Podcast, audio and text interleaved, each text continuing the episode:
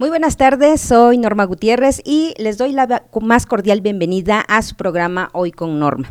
Hoy con Norma tenemos a un gran invitado, tenemos al maestro Hugo de la Cruz Sánchez y vamos a hablar de un tema muy, muy especial que es el Premio Periodismo de Investigación 2021. Muchas gracias por estar aquí con nosotros, maestro Hugo. Hola, maestra Norma, ¿cómo está? Muy buenas tardes. Gracias por la invitación a todos y saludos al auditorio también de SICAP. Muchas gracias. Pues es un honor para nosotros el, tenerlo. Es ya un gran conocedor de los medios de comunicación. Precisamente ahorita antes de entrar al aire platicábamos precisamente de la experiencia, pero quiero así como regresar el cassette y que conozcamos a Hugo, a Hugo de la Cruz. ¿Cuál es tu formación académica? Me ha tocado, mira, fíjate que he sido muy virtuoso porque eh, mi papá, yo creo que, yo creo que, digo, los sueños que no se realizan muchas veces son los que a veces otros tenemos la, encomienda de, de, hacer y de lograr muchas veces, ¿no? Mi papá siempre fue un hombre de que le gustaba escribir, él no tuvo la oportunidad de estudiar, ¿no? Más que el, eh, un primer, segundo año de secundaria por allí. Y entonces siempre fue un hombre demasiado exigente con nosotros, sus hijos en el sentido de la, de la, de la escritura y de la lectura, ¿no? Eh, en, la escritura me refiero mucho a la caligrafía. Él, él ah, tenía una muy buena caligrafía. Y yo creo que más o menos ahí voy retomando parte del antecedente, porque yo tengo una mala, una muy mala este, caligrafía hasta la fecha. O sea, sigo escribiendo pésimo, o sea, ya, a veces yo ni yo le entiendo, te quiero decir. Pero lo, cierto es que eh, eso me ayudó mucho a escribir y sobre todo a memorizar muchas cosas, ¿no? Eh, de formación soy eh, licenciado en comunicación y periodismo, eh, después hice la maestría en educación okay. y pues me ha, me ha, gustado mucho el asunto de, de, escribir, digo, toda la vida he sido periodista siempre. y, he tenido la oportunidad de recorrer algunos medios, ¿no? empecé híjole, cuando tenía yo como 18 años, 19 años más o menos, haciendo justamente radio en lo que antiguamente era eh, el 1140 punto digital aquí en Tehuacán. Después estuve eh, haciendo periodismo en Puebla, este, estuve haciendo periodismo también en Tehuacán. En el mundo de Tehuacán, que fue el, extinto periódico de la ciudad, eh, fue donde mucho tiempo estuve escribiendo nota informativa, crónica, reportaje y Después me, eh, bueno, tuve una invitación por allí al sistema de Megacable, el TBC, eh, que compra Mega, eh, Megacable. Y entonces entramos al sistema de televisión. Actualmente hago locución comercial para Cinco Radio, Comunicación Efectiva de Puebla.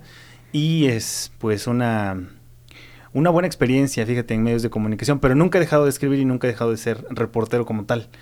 yo creo que esa es como la virtud más, pues más grande que el encuentro al, ejercicio periodístico, ¿no? Que siempre te da esa oportunidad de recorrer, de hacer y sobre todo de documentar ciertas cosas que a todos nos, deberían interesar, pero que tenemos que tener justamente esa encomienda para poderla también eh, platicar, contar de la mejor manera.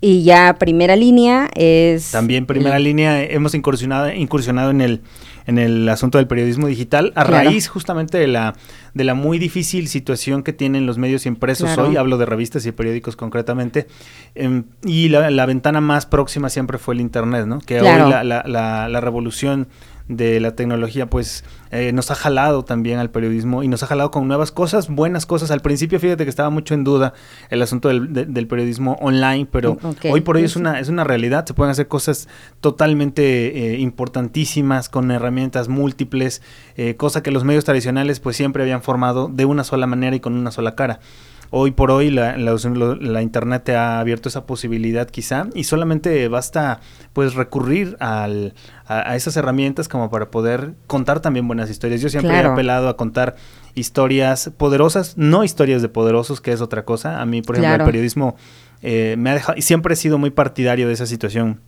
el periodismo tiene que ser pues de servicio como originalmente lo hacía. Ahí sí me voy a ver muy, muy arcaico de pronto en, comentar eso, pero sí he creído que el periodismo debe ser muy funcional para las sociedades, ¿no? Como, como un ejercicio público finalmente. Pero eh, he estado siempre en desacuerdo con pues el, poder público. Y no soy un asunto de, no soy anticapitalista ni mucho menos pero sí con el ejercicio periodístico con el, con el ejercicio público siempre he estado muy en contra. Lo sigo diciendo sigo teniendo mucho conflicto por eso también porque el, el periodismo hoy se ha casado con con una publicidad con una propaganda muy muy evidente. Y creo, yo soy al menos eh, fiel partidario de que el periodismo online se puede salvar. Por eso justamente hicimos primera línea, eh, más allá de los sesgos que esto pueda implicar, porque el periodismo también necesita vivir de algo. Eh, claro. nos, nos queda muy claro que necesitamos hacer, profesionalizar la, la profesión en este caso, la, el oficio, mejor dicho, de, ser, de ser periodistas, ¿no? Y justamente por eso nacemos con, con primera línea en, en, digital, digamos, ¿no? Hacer en el mundo de Internet con primera línea yo creo que es nuestra, nuestra, nuestro brazo más fuerte ahora. Claro, eh, tú comentabas, ¿no? Al principio era así como eh, mucha gente no creía que, que, el Internet fuera a ser algo... Eh, pues como serio, ¿no? O donde pudiéramos encontrar eh, ciertos temas de seriedad, porque pues tenía mucho peso, en este caso, por ejemplo, cuando estaba el, periódico impreso, ¿no?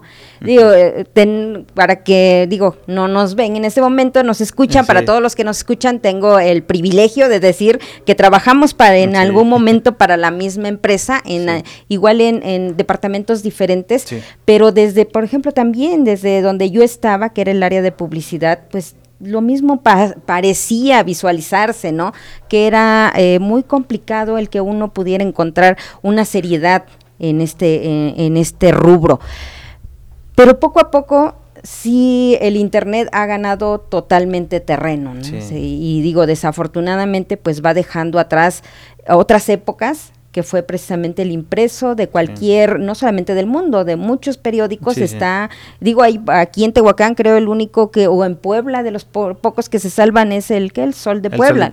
¿no? Entonces, pero digo, ojalá y continúe y no, no desistan, ¿no? Eh, digo, me supongo que como eh, periodistas también es un, buen eh, medio para hacer expresión, ¿no? Sí, yo creo que el escenario más fuerte del periodismo siempre ha sido el periodismo, eh, el que es escrito, impreso, como tal, o sea, el que es, el que es escrito, impreso, en este caso, hasta antes de la llegada de Internet, eh, grandes cosas había, habían logradose por, por, el, por el periodismo impreso.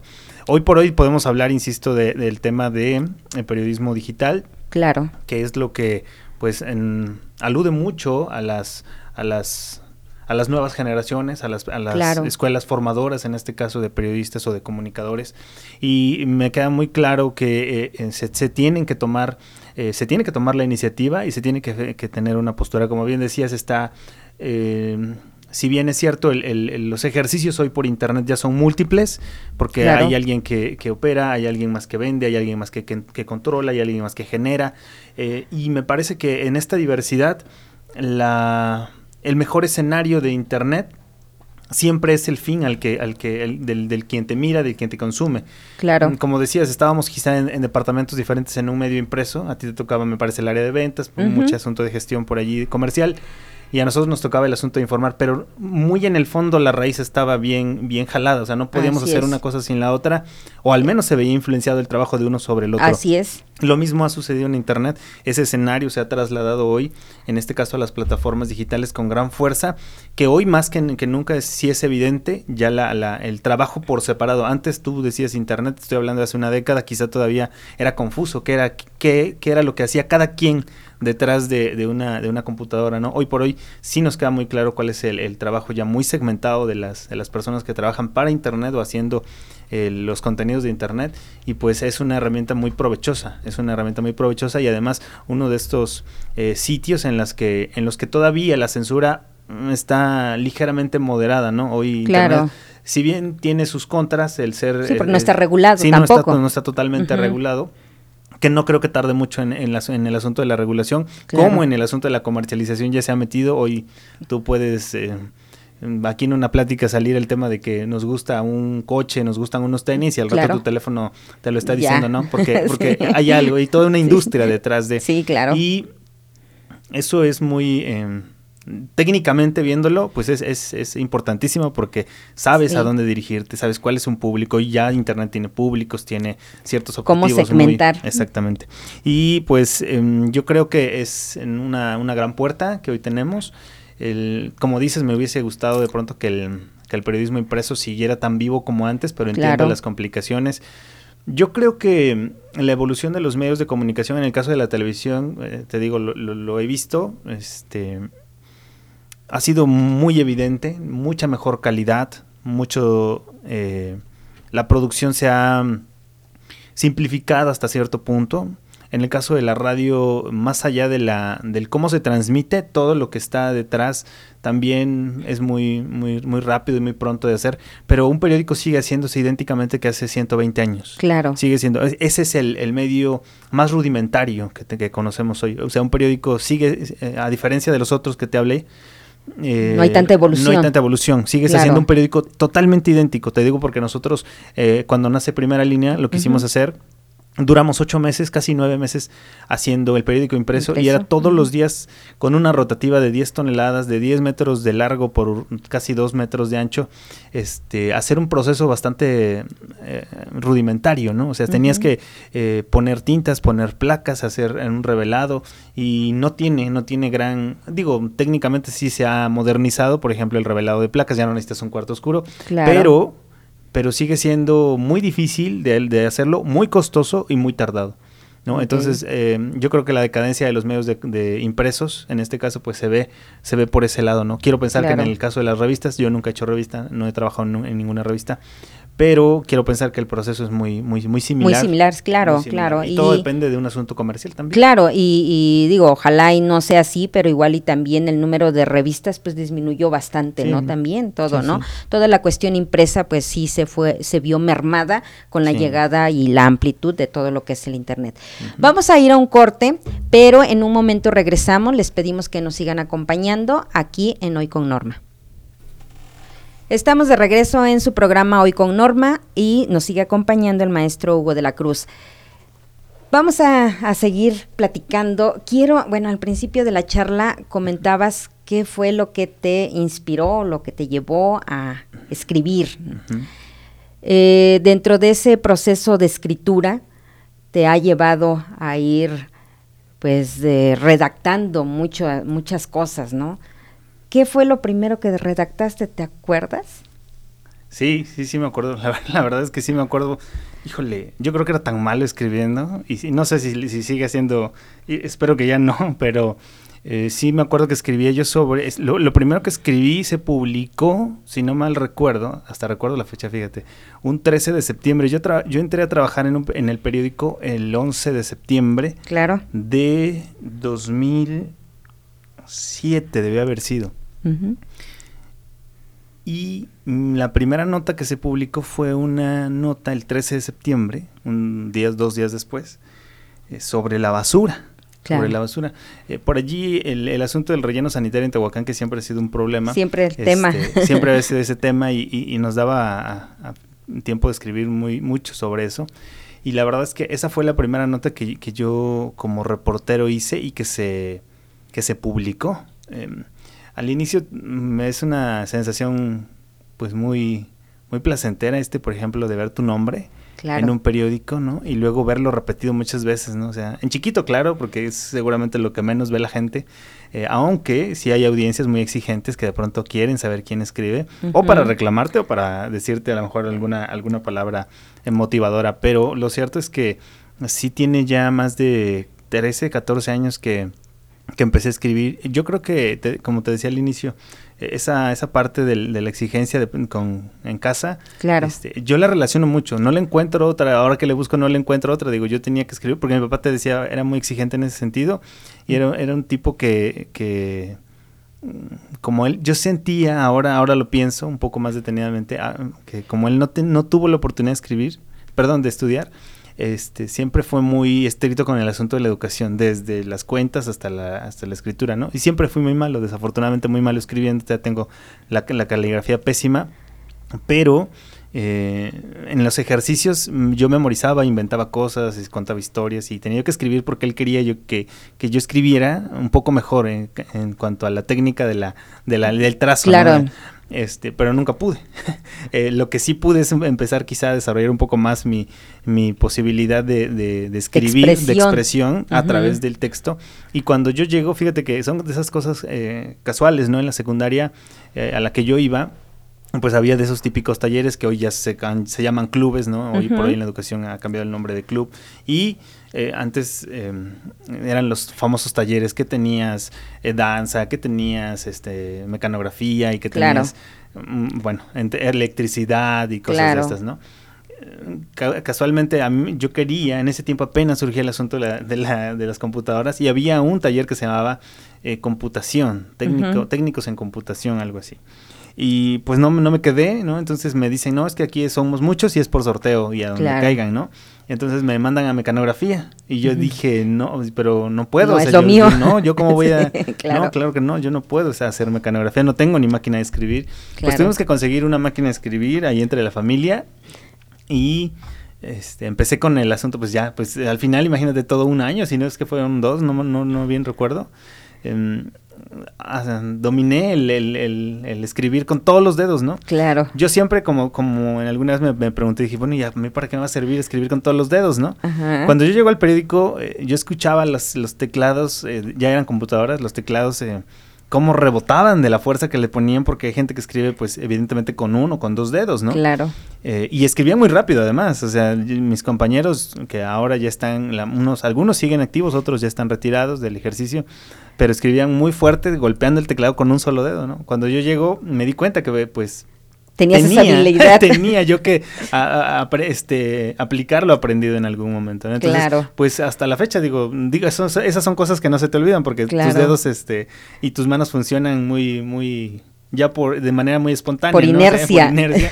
y entonces empiezas a escribir, ¿no? Y hasta la fecha, alguna vez me decían, ¿te sirvió la mecanografía? Sí, sí me claro. sirvió. Claro que sí, ya no, me, arrepiento, no me arrepiento de haberlo, de haberlo, de haberla tomado. claro. y este, y ha sido muy rentable. Me ha sido muy rentable, la verdad, a mí, porque yo me inicié en el periodismo escrito, cosa que hasta la fecha la sigo manteniendo, ¿no? Ahora ya hay que acoplarse a los celulares, a las tabletas. Que ahí sí ya no es, es complicado usar todos los dedos, ¿no? pero de todos modos a todos nos acoplamos. Sí, a, todo, ¿no? Entonces yo creo que esa es parte de la, de la, pues de las cosas eh, curiosas que esto, que esto tiene el ejercicio como tal. Claro. Y eh, pues eh, retomando el punto del ejercicio como tal, siempre he pensado que las historias, eh, las historias mejor contadas son las que tienen esa, esa, esa calidad narrativa, ese nivel argumentativo importante. Y por eso es que eh, siempre he pugnado, eh, ahora que tengo la oportunidad quizá de pararme frente a un aula y, tratar con jóvenes que son de, de, profesión,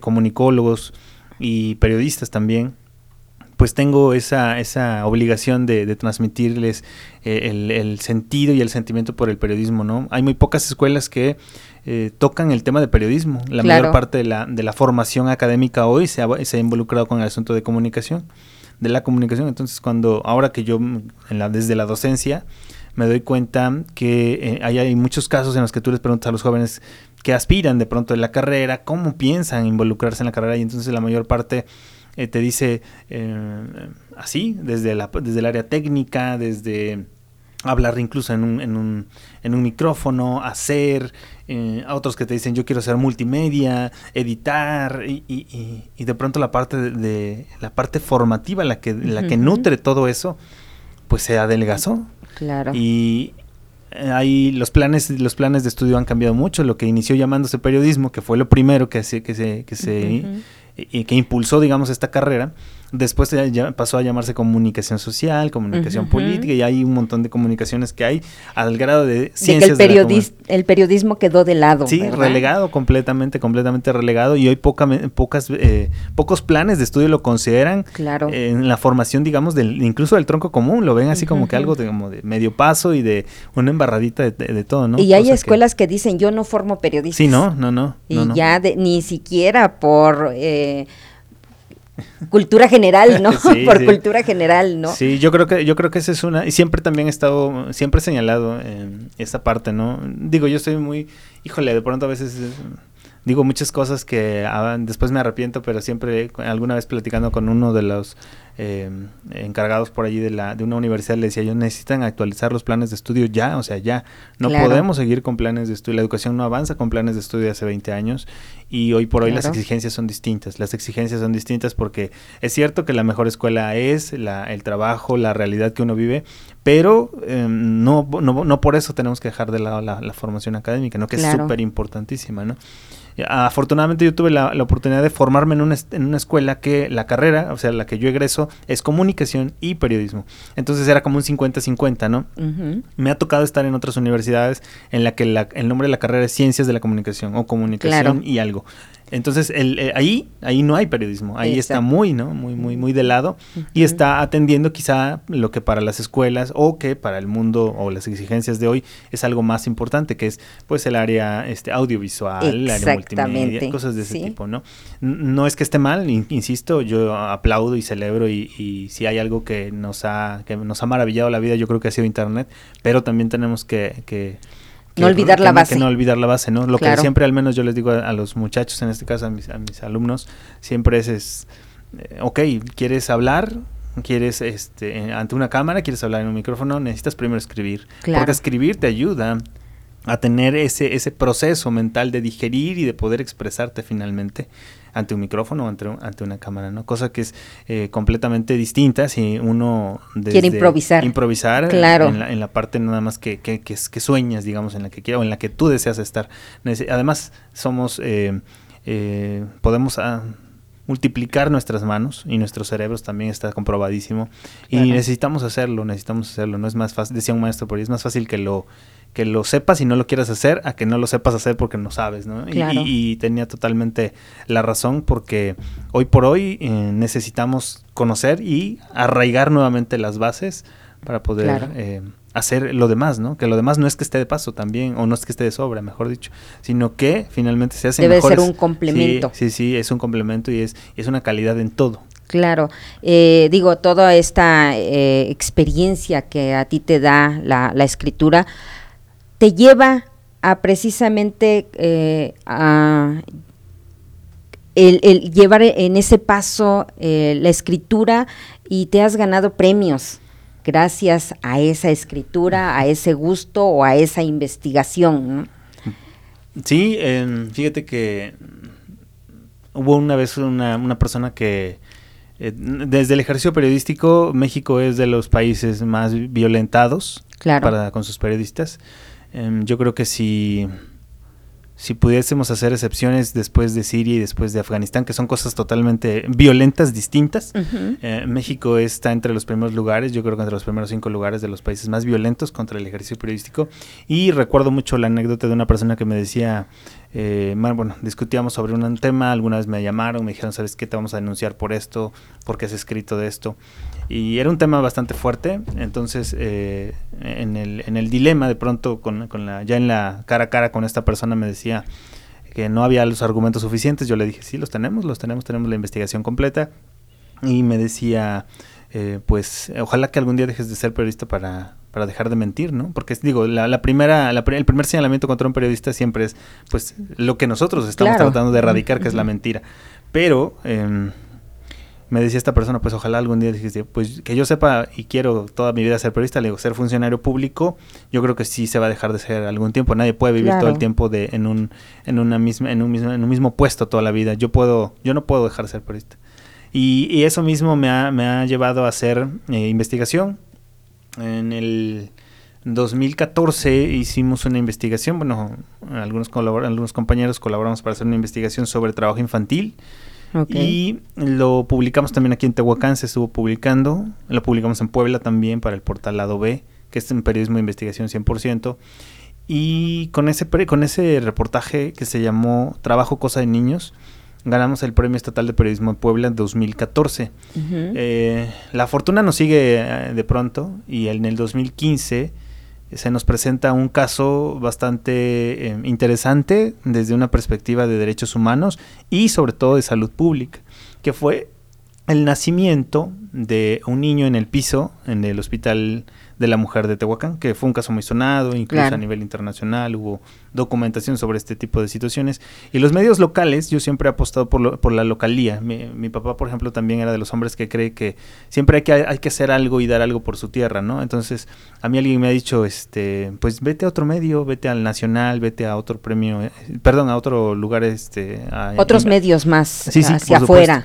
Y le digo, yo tengo un compromiso primero con lo mío, eh, con lo que hago. Quizá algún día la puerta se me abra por otro lado y tome, la tome o la cruce, pero sí tengo una, una, una, obligación aquí también hacer algo por mi ciudad.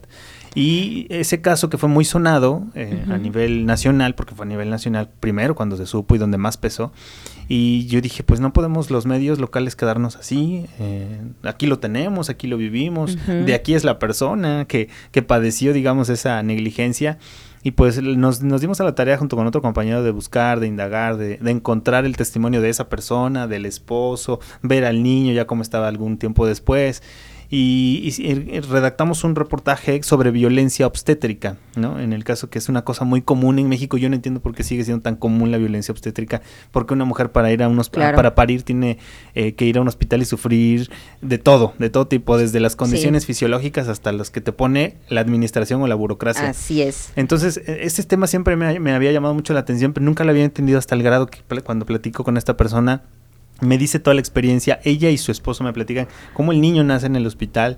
Documentamos el caso de otra, de una de sus primas, de una de sus hermanas. No, bueno, el no era el único. no era el único y en condiciones muy, muy, muy desagradables. Eh, para, ese, para esa investigación tardamos prácticamente cuatro meses en terminarla y finalmente la publicamos también en Tehuacán y en Puebla y se llamó el llanto de mamá, nacer con violencia, ese, ese trabajo también nos, nos mereció ahí un, reconocimiento en el Premio Estatal de Periodismo, ahora de 2015 en Puebla. Y pues eh, son, son ese tipo de cosas, son ese tipo de cosas que de pronto desde el periodismo sí podemos hacer, siempre he pensado historias poderosas, insisto, no de poderosos, no de gente poderosa, sino historias poderosas de la gente, de la sociedad, de las necesidades, de las carencias, porque el periodismo si influye en algo es justamente en, eso, ¿no? De si tú dices en el si, si eres periodista y dices que no hay agua en cierto lugar, seguramente habrá alguien que pueda gestionar el agua para ese lugar. Y así como eso, pues empieza a haber una serie de de condiciones y de ritmos que nos han llevado. En 2017 eh, nos involucramos también ahí con un certamen de una universidad que hizo el, en 2017 hizo el, el aniversario y convocaron a un ensayo periodístico para los 100 años de la Revolución eh, Mexicana y pues eh, también tuvimos la fortuna de ganarlo, ¿no? Em, yo creo que esos son como que los méritos más grandes que hemos tenido en el periodismo. Y hace una semana, hace dos semanas, hace dos semanas, eh, nos, nos hablaron también, ya como que cruzando la, esa fronterita, ¿no? Esa frontera de lo regional y del, estado, ahora pasar a otro terreno que es uno de los más peligrosos también, que es Veracruz. Ser periodista en Veracruz es muy distinto. Y a mí me tocó, digo, la fortuna también de hacer periodismo a través del periódico para el que yo trabajaba. Algún tiempo estuve allá. Y eh, si Veracruz fuera un país, si Veracruz fuera un país, no un estado de México, sino un país independiente, sería también de los primeros lugares en donde más se matan periodistas. Entonces es una labor titánica, la verdad, hacer periodismo allá. Sí es una labor titánica. Eh, me quedó muy claro en esta última experiencia que tuvimos. Hace dos semanas nos llamaron, eh, justamente los, la, la Comisión Estatal para la Defensa y Protección eh, perdón, atención y protección de periodistas y nos, nos, nos decía que pues habíamos tenido ahí también el, el pues el decoro de tener ahí un, reconocimiento, ¿no? Eh, con ese, en ese trabajo te quiero platicar, fue muy, algo, una experiencia muy padre porque volvimos a hablar de cosas, el, periodismo me y ahora me queda más que, más que nunca claro, que, se, que, que no podemos hacer periodismo eh, de etiqueta ni político, tenemos que hacer periodismo social. Claro con este reconocimiento lo hicimos sobre, fíjate, uno de los temas que a mí yo desconocía hasta hace no mucho, desconocía y creo que sigo desconociendo porque no tengo la, mayor certeza de que conozca todo, pero me he involucrado y he, conocido un poquito incluso las, los mismos testimonios y las versiones de quien padece el ser un afromexicano, ¿no? De pronto el término hasta extraño nos suena. Afromexicanos, estamos acostumbrados al afroamericano y a otro, pero el afromexicano no nos da. Y la zona de Veracruz es muy rica, junto con la de Guerrero y Oaxaca, en algunas comunidades, de tener afro, comunidades afros, mexica, afromexicanas como tal.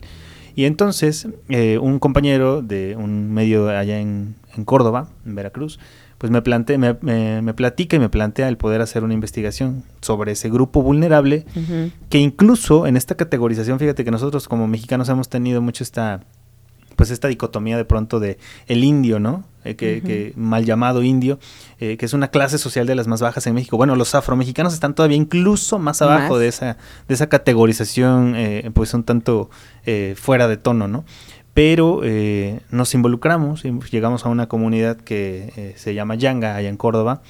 Y allá ahí, junto con Yanga, con Mesillas y con una comunidad que se llama Mata Clara, este, encontramos a la comunidad negra la comunidad negra y contamos la historia pues de una niña por ejemplo que busca los orígenes de su de su apellido que no es muy común ella se apellida Abeso y, y, este y nos llamó mucho la atención la historia de cómo la niña trata de, de investigar de dónde proviene. Ella es, ella vive solamente con su mamá su papá se fue a Estados Unidos y entonces empieza a reflejar una serie de condiciones muy ya muy conocidas.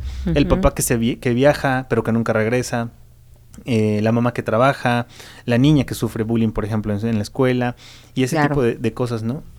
Y además sumamos algunos otros testimonios, eh, investigamos algunas fuentes, gente muy conocedora del tema, expertos en la materia, y eso, con eso, con todo eso elaboramos un reportaje que se llamó Huellas de Color, ¿no? Que se trata justamente del, del sentimiento y del, del, de ese pues de esa discriminación que hasta, hasta, hasta cierto momento han vivido los grupos afromexicanos. Y con eso ganamos el tercer lugar en este premio de investigación periodismo de Veracruz 2021, organizado por la Comisión Estatal de Atención y Protección a los Periodistas. Este, digamos, es el mérito más reciente que tenemos y es lo que, pues, te agradezco además por, por invitarnos a pues, platicarlo. Claro, ese precisamente es, digo, eh, yo creo que este es uno más de los pasos que me supongo que van a seguir hacia adelante, pero que es muy interesante que como tú lo decías, o sea, en nuestra sociedad local, a veces no sabemos quién está con nosotros, ¿no? Entonces, eh, este, yo, yo considero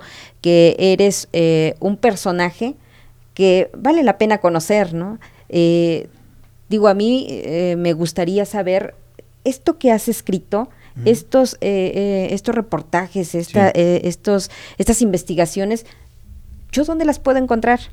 es, es, es accesible, las puedo, las puedo tener. Fíjate que lo, han preguntado muchos, por ejemplo, la de 2014 se quedó en el periódico impreso, porque era el periódico impreso, estaba también en su portal, me parece, pero con estas actualizaciones que han realizado desde sus propios servidores las empresas, pues ya ahora ya es muy difícil. Y tienes razón, es algo que sí sí he querido ver la posibilidad de que eh, se puede hacer quizá a través de un blog. Claro, rescatarlos. Sí, rescatarlos un poco, porque en el caso de los dos primeros, el primero sí está, siento que todavía muy perdidito, si yo, yo todavía lo, lo tengo ahí el enlace, lo podemos igual y compartir algún, algún, en alguna ocasión.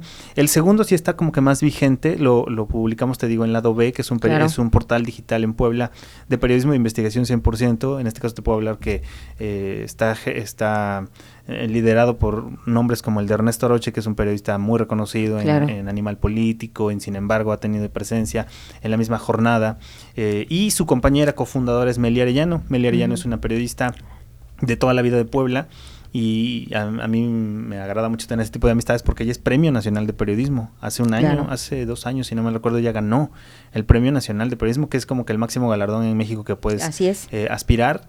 Y, pues a mí me gusta seguir sus pasos, me gusta, me gusta mucho platicar con ellos. En ese portal, en el del lado B, está publicado el segundo premio que se llamó El llanto de mamá nacer con violencia. Y el de Huellas de Color, el más reciente, está publicado en un medio que se llama Entorno Noticias en la zona de Veracruz y también está publicado en primera línea que hicimos réplica porque evidentemente fue una coparticipación, digamos, dentro de la investigación, aunque fue más del lado de Veracruz, ¿no? Porque el certamen eh, convocaba a, las, a, los, trabajos, más que nada, a trabajos eh, investigados en Veracruz. Entonces, por eso, pero mm, eh, se puede se puede encontrar en el... En, ese sí tenemos el enlace más vigente también de primera línea, que se llama Huellas de Color, y pues que hace un retrato ahí de todo el... de, una de las de los sufrimientos que sufren los afromexicanos. Claro, claro. Eh, esto ah, decías, ¿no? Es, es un grupo social de México muy poco conocido y que sí realmente yo tendrá muy poco tiempo que empecé a escuchar ese concepto. Anteriormente no, no, o sea, de, ni en la escuela siquiera que me lo hubieran mencionado, eh, pues no, no se tenía conocimiento de ese grupo social y que no es nuevo, o sea, viene de muchos, muchos eh, años atrás. Eh, agradezco mucho el que nos cuentes en este hasta este momento, ahora sí que todo lo que es tu, tu vivencia y vamos a ir a un corte y en un momento regresamos. Estamos en la parte final del programa Hoy con Norma. Es, ha sido una charla muy, muy grata aquí con el maestro Hugo de la Cruz Sánchez. Eh, digo, podríamos pasarnos aquí platicando mucho, mucho, digo, lo que no, agradezco el resumen, porque digo, si nosotros nos ponemos a desmenuzar toda la vivencia, toda la, este, la actividad, pues nos llevaríamos mucho más tiempo, ¿no? Eh, al principio también comentabas que en tu labor como docente, pues tratas, ¿no? De hacer hincapié en los jóvenes que, que quieren ingresar al mundo de los medios, eh, o, estudiar la carrera de comunicación, pues que, es importante, ¿no? Y de acuerdo a eso, pues me gustaría que, para los que nos escuchan, pues les dejaras un mensaje o un, eh, algo que tú quieras que ellos, con lo que se queden, ¿no? De, Hugo de la Cruz. Gracias, no, pues primero gracias Norma por, por la invitación. Em, yo lo que lo que puedo dejar, digo, no, no, no considero de pronto que pueda yo dar ahí el, el, el, máximo consejo, pero siempre he, he, creído que las generaciones eh, de, conforme avanzan los, los, tiempos, las generaciones son más inteligentes, eso me queda muy claro, ¿no? Hoy tenemos niños muy virtuosos y tenemos jóvenes muy talentosos, ¿no? Entonces yo creo, yo sí creo fielmente en aquellas personas, en aquellos jóvenes sobre todo, eh, profesionales de la comunicación, que puedan eh, reivindicar también la postura del periodismo. Para eso eh, necesitan, necesitamos, mejor dicho, comprender cada una de las posibilidades que las herramientas nos brindan y sí creo que los, los, los, muchachos puedan hacer un buen periodismo más adelante, ¿no? Porque digo, nadie es eterno, no vamos a estar aquí más que algún tiempo y, y, se tiene que aprovechar al máximo, se tiene que aprovechar al máximo. Hay algo que yo siempre les comento a mis, a mis, a mis, a mis alumnos, es el asunto de la, de la lectura, ¿no? Cosas que parecen tan, tan básicas que uno ya ni presta atención la lectura es de esas cosas que siempre da la posibilidad de explorar otras experiencias, de vivir otras eh, experiencias, de de pensar y de volverte hasta un tanto crítico. Entonces, lo que yo les digo a, la, a, la, a los, quizá a los, a los a los estudiantes que nos escuchen, a la gente que también desde la sociedad en el, en el grueso de la población nos pueda eh, escuchar, es eh, que nos tengan confianza a los periodistas y que los periodistas tendremos que tener esa obligación de, de, generar confianza también. Hoy yo siento que hay una división entre la sociedad y, el, y los periodistas, una sociedad que hace muchos años no era tan marcada, pero ahora sí, ¿no? Hoy cuando tú dices que eres periodista, la gente eh, piensa, decía un amigo mío, pagamos justos por, por pecadores cuando piensan que eres un López Dóriga, que eres un Loret de Mola, que eres un Ciro Gómez Leiva, que eres una de la Micha, ¿no? O sea, y entonces dices, eres, periodista y todos tienen esa impresión tuya, ¿no? Tenemos que reivindicar, por eso insisto, en el lado de hacer el periodismo menos demagógico, sí mucho más eh, funcional y social, ¿no? Esa es la parte que yo eh, quisiera aludir demasiado, siempre lo he hecho, de un periodismo que es efectivo, es el periodismo que puede llegar a tener, si no grandes cambios, mínimos cambios, y con esos mínimos cambios es como se empieza a avanzar de manera pues progresiva, ¿no? Claro, y eh, digo, a lo mejor aquí ya habrá eh, personas que, que, que, te conocen, pero habrá personas que quieren conocerte. ¿Dónde te pueden seguir? Eh, ahora me pueden seguir, me pueden, me pueden escuchar a través de 5 Radio en la estación comercial de Tehuacán, se llama Vive FM 106.3. Ahí tenemos eh, la participación casi todo el día. Eh, me pueden leer quizá en primera línea, que es el sitio, el sitio web es primeralinea.com.mx y las redes sociales que yo moderadamente las utilizo. Eh, es en Facebook, aparezco como Hugo de la Cruz Sánchez, ese es mi nombre, de hecho, el de pila así va. Eh, en Twitter me siguen como Reportero19 y en Instagram también como Reportero19. Son las únicas redes sociales que tengo eh, activas. Ok, pues digo a todos aquellos que quieren eh, tener una inspiración, porque igual y a lo mejor nos puede servir a todos, digo, para como siempre es necesario Y yo creo que si nos inspiramos en alguien, puede, podemos darnos una idea de cómo, cómo redactar, ¿no? Y yo considero que eres un gran referente para precisamente tener esa, esa inspiración o esa referencia, ¿no? Entonces, agradezco mucho el que hayas estado con nosotros, que nos hayas eh, dado, de, decía yo, un resumen, ¿no? De todo lo que, lo que te ha tocado vivir y expresar. Y yo espero que no sea la última vez que nos puedas visitar y que en otra ocasión, pues igual y ya nos puedas platicar sobre, a, lo mejor más ampliamente sobre alguna investigación que puedas estar realizando. Eh, digo, quedan abiertas las puertas precisamente de aquí de Radio SICAP y este, y pues otra vez, muchísimas gracias por estar con nosotros. Gracias Norma, gracias a toda la audiencia de SICAP y pues así como dices, ojalá sirva de algo y pues de a poquito vamos aportando algo, ¿no? Muchas gracias. Claro que sí, pues a todos los radioescuchas agradezco el favor de su atención y pues los invito para una siguiente emisión de hoy con Norma. Eh, nos estaremos escuchando en una próxima ocasión a partir de las 5 de la tarde. Muchísimas gracias. Hasta pronto.